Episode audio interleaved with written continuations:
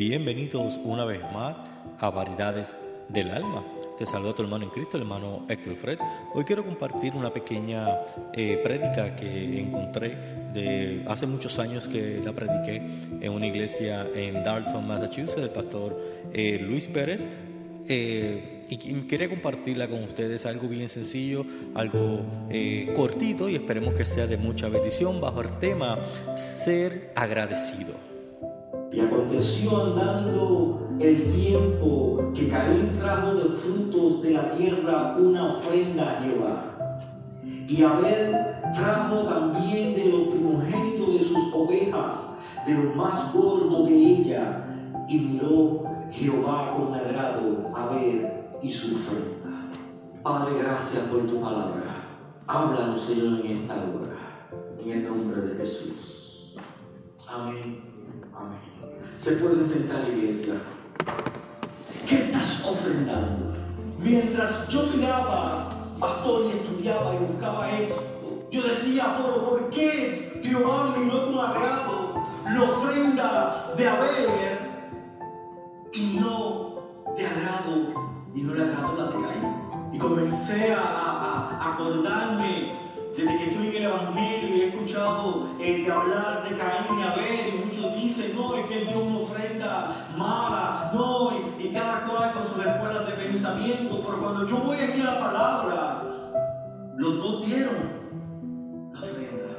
Los dos sacaron la Biblia nos registra eh, cuánto tiempo era que ellos daban eh, eso, esas ofrendas, si era el mes o si era el año, eh, las primicias, no se sabe cuántas veces ellos lo hacían. Pero yo estoy más que seguro que eso no era la primera vez que ellos estaban ofrendando al Señor.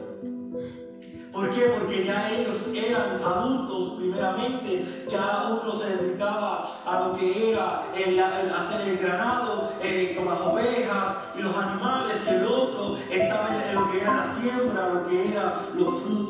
Y llegó, dice la palabra, que llegó el momento, dice que aconteció andando el tiempo de que de ir y llevar la ofrenda al Señor. Y viene, dice la escritura, que Caín cogió su ofrenda recogió de sus frutos y fue y lo llevó al Señor. Hasta ahí, ¿hay algo malo en eso? ¿Y qué sucedió con Abel? ¿Él hizo qué? Hizo lo mismo. Fue donde sus mejores ovejas, chequeó su mejor corderito, lo agarró y se lo también lo ofrendó. Ahora, ¿por qué Dios miró con agrado el de Abel? Te voy a dar la respuesta de este aquí. Ahí mismo está la respuesta. Abel trajo también de los primogénitos de sus ovejas, de lo más gordo. En otras palabras, pastor, cuando Abel fue a ofrendar al Señor, él estaba tan agradecido que él se detuvo a escoger lo mejor para dárselo a Dios. Él se detuvo y dijo, espérate, aquella cordero es el más gordo. Ese se lo voy a dar a mi, a mi Salvador. Se lo voy a dar a aquel que me ha suplido porque estaba agradecido. Mas, sin embargo, a ver, que Caín solamente cogió sus frutos y lo entregó. Lo entregó porque por gracia. Te voy a dar un ejemplo por qué gracia y por qué ser agradecido. Porque yo sé que me vas a decir, varón, pero entonces yo no puedo dar gracia. Yo no te estoy diciendo que dar gracia esté malo, pero ser agradecido es mucho mejor. Si tú vas al supermercado y alguien te abre la puerta, ¿qué es lo primero que usted dice? Gracias. Si alguien te da un aventón, o te da un rayo, o te da un pompo, como, quiera, de aquí a tu casa, ¿qué tú le dices? Porque ya está en nuestro vocabulario que la palabra gracia es pagarte el favor que me acabas de hacer. Cuando, cuando alguien tú le haces el favor, está cruzando y tú le das el paso y sigue por ahí así, ¿qué es lo primero que tú dices? Por lo menos hubiese dicho que sea gracia. Porque tú esperas que esa gracia pagues el gesto que tú hiciste. Y muchas personas dentro de la iglesia vienen a la iglesia por gracia pero no vienen a la iglesia porque son agradecidos. iglesia, gracias Señor porque tengo, porque tengo aquello, tengo lo otro, pero no vienen a la iglesia porque realmente están agradecidos que Dios ha hecho en sus vidas. Hay una gran diferencia. La Biblia enseña en una ocasión que había una viuda y estaban a todos aquellos ofrendando. Y dice la escritura que estaban dando de lo que, lo que les sobraba no sabía que para quién ella iba a ofrendar. ¿Qué dijo ella? ¿Yo de qué? Lo que tenía. ¿Por qué lo dio? Porque era agradecida. Y yo no quiero solamente hablar de, de, de ofrendar monetariamente, porque esto no se trata de Ahora mismo tú le dices a una persona, en el mundo es más, el pueblo de Dios sucede. Llega el día de acción de gracia y lo primero que te dicen, ah, yo no sé por qué tanta cosa con el día de acción de gracias, si, si das gracias a Dios se lo, se damos todos los días. Esa gracia es gracia es de hipocresía, Tú sabes que hay personas que te, dan la gracia para, para, sacarte del paso, para que, para que, para que se sienta tranquilo. Y así hay mucho delante del Señor. ¿Qué tú estás ofrendándole a Dios? Lo que tú estás haciendo, lo estás haciendo de agradecimiento o lo estás, haciendo solamente por gracia. Para que tenga una posición en la iglesia para que los hermanitos me vean cuando, cuando me muevo el, el y se me revuelca o cuando canto y, y todo. O realmente tú estás haciendo las cosas porque realmente tuviste un encuentro con aquel que murió en la cruz del Calvario. Mira qué tan maravilloso es esto, iglesia. Y ya voy combinando porque es que Dios es maravilloso. Ustedes saben que yo no quiero añadirle algo que, que, que,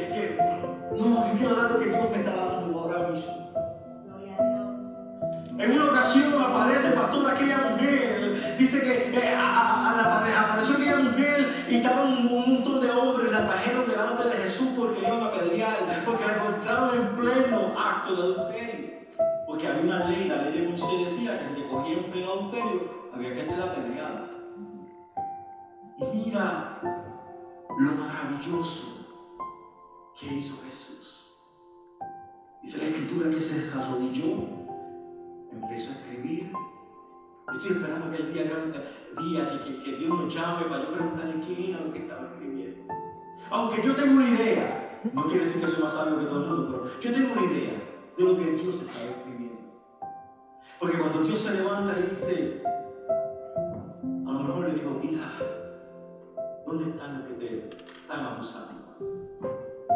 Ahí fue la primera vez cuando ella levanta su mirada y mira los ojos de Jesús. Vuelve a la escritura y dice que se va y sigue escribiendo. Yo me imagino que le está escribiendo, ni yo te condeno tampoco. Le estaba escribiendo, ni yo tampoco te condeno. Fue tanto el impacto que recibió esa mujer, porque ella era una prostituta cara. ¿Sabían eso? Ella, ella era una prostituta cara. Ella no estaba por ahí con, con, con, mal de palote. Y, y, te lo puedo buscar públicamente, pero te lo voy a dar frasear para que tengan la asignación y lo hagan en su casa.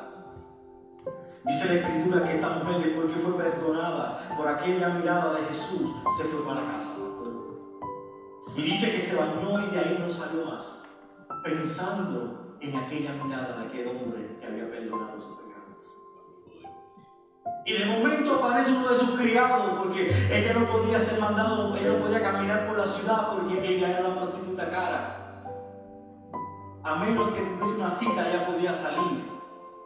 Y aquel joven le dice, ¿sabes qué? El hombre que perdonó que te mataran con las piedras está de camino para la casa del fariseo.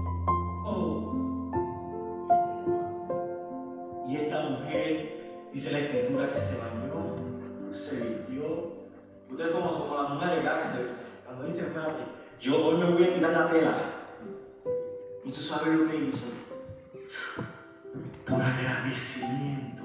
Escúcheme bien, pastor, por agradecimiento. Dice la escritura que ella sacó un frasco de dardo puro. Era un frasco enorme, como de, como 200, de 150 a 200 onzas de nardo puro. Dicen los teólogos que vale más o menos como un millón de dólares si lo fuéramos a, a poner en precios. Esta mujer había acumulado, de cuestión de su oficio, tanto dinero.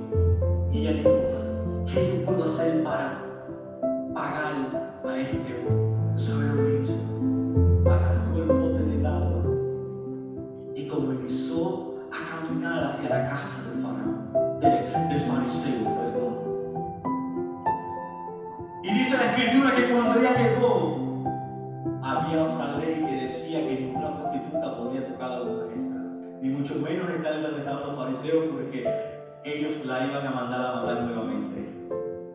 Y ella dijo en su corazón, no está ahí, pero el Espíritu me enseñó que cuando ella corrió y hizo ese acto de agradecimiento, se dijo en sí, si en la primera vez este hombre me perdonó que me matasen, yo teniendo la culpa, porque había una ley que, que era que te matara, mi vida. Ahora si me quieren apedrear, que me apedreen ahora amando a Jesús. Y fue corriendo hasta la casa del fariseo y se metió y dice que comenzó a llorar en, en los pies del maestro. Y dice que con sus lágrimas comenzó a lavar los pies del Señor. Hermano, tuvo que haber sido demasiadas lágrimas para poder lavar esos pies. Y dice la escritura que ella comenzó y a ella no le importaba lo que decían alrededor. Ella, ella decía, este hombre haga algo diferente. Yo estoy agradecida de este hombre. Y comenzó y comenzó a, llorar y comenzó a limpiar sus pies de agradecimiento. Y los que estaban a su alrededor, ¿tú sabes lo que hacían? Mirando el bote del agua. Allí estaban ellos. Llorando. A una escena preciosa. Sucediendo algo poderoso. Una mujer arrepentida llorando en los pies de Cristo. Y los fariseos estaban. "Hmm,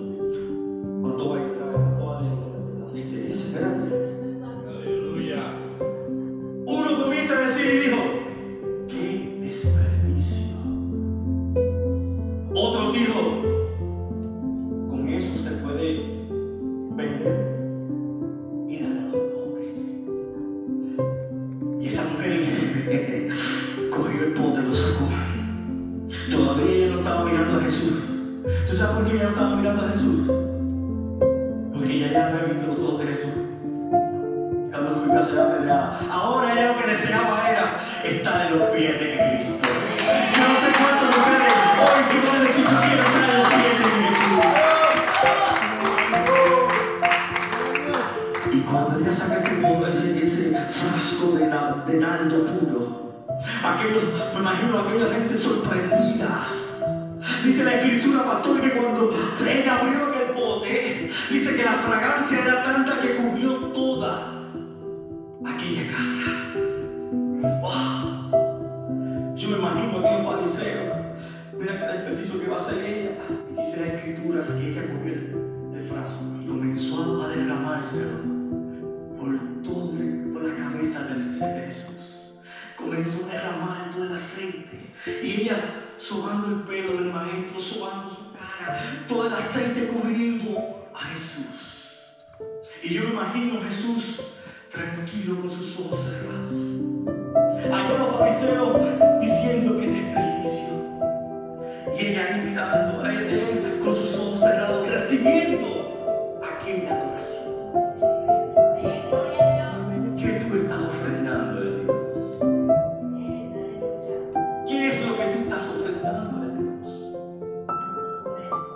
Aquella mujer ya no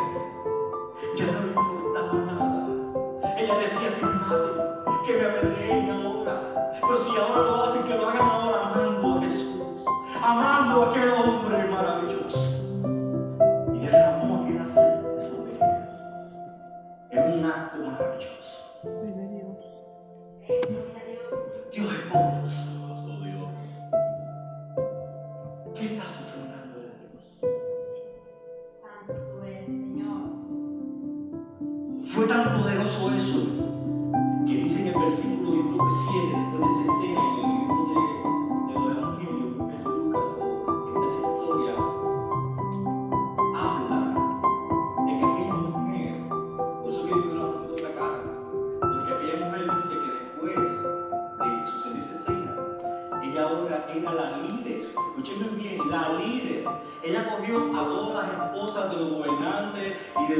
de, los, los, los alcaldes, los príncipes. Ella cogió a todas sus esposas de esos hombres y eran los que hoy le estaban supliendo el dinero a Jesús, el ministerio, para que continuara. Esa mujer era la que dijo, ¿sabes qué? Jesús, ¿pa' ¿dónde van? ¿Para tal sitio? ¿Cuánto dinero necesitan? Aquí está. Comenzó a trabajar en el ministerio de Jesús. Siendo que desde una prostituta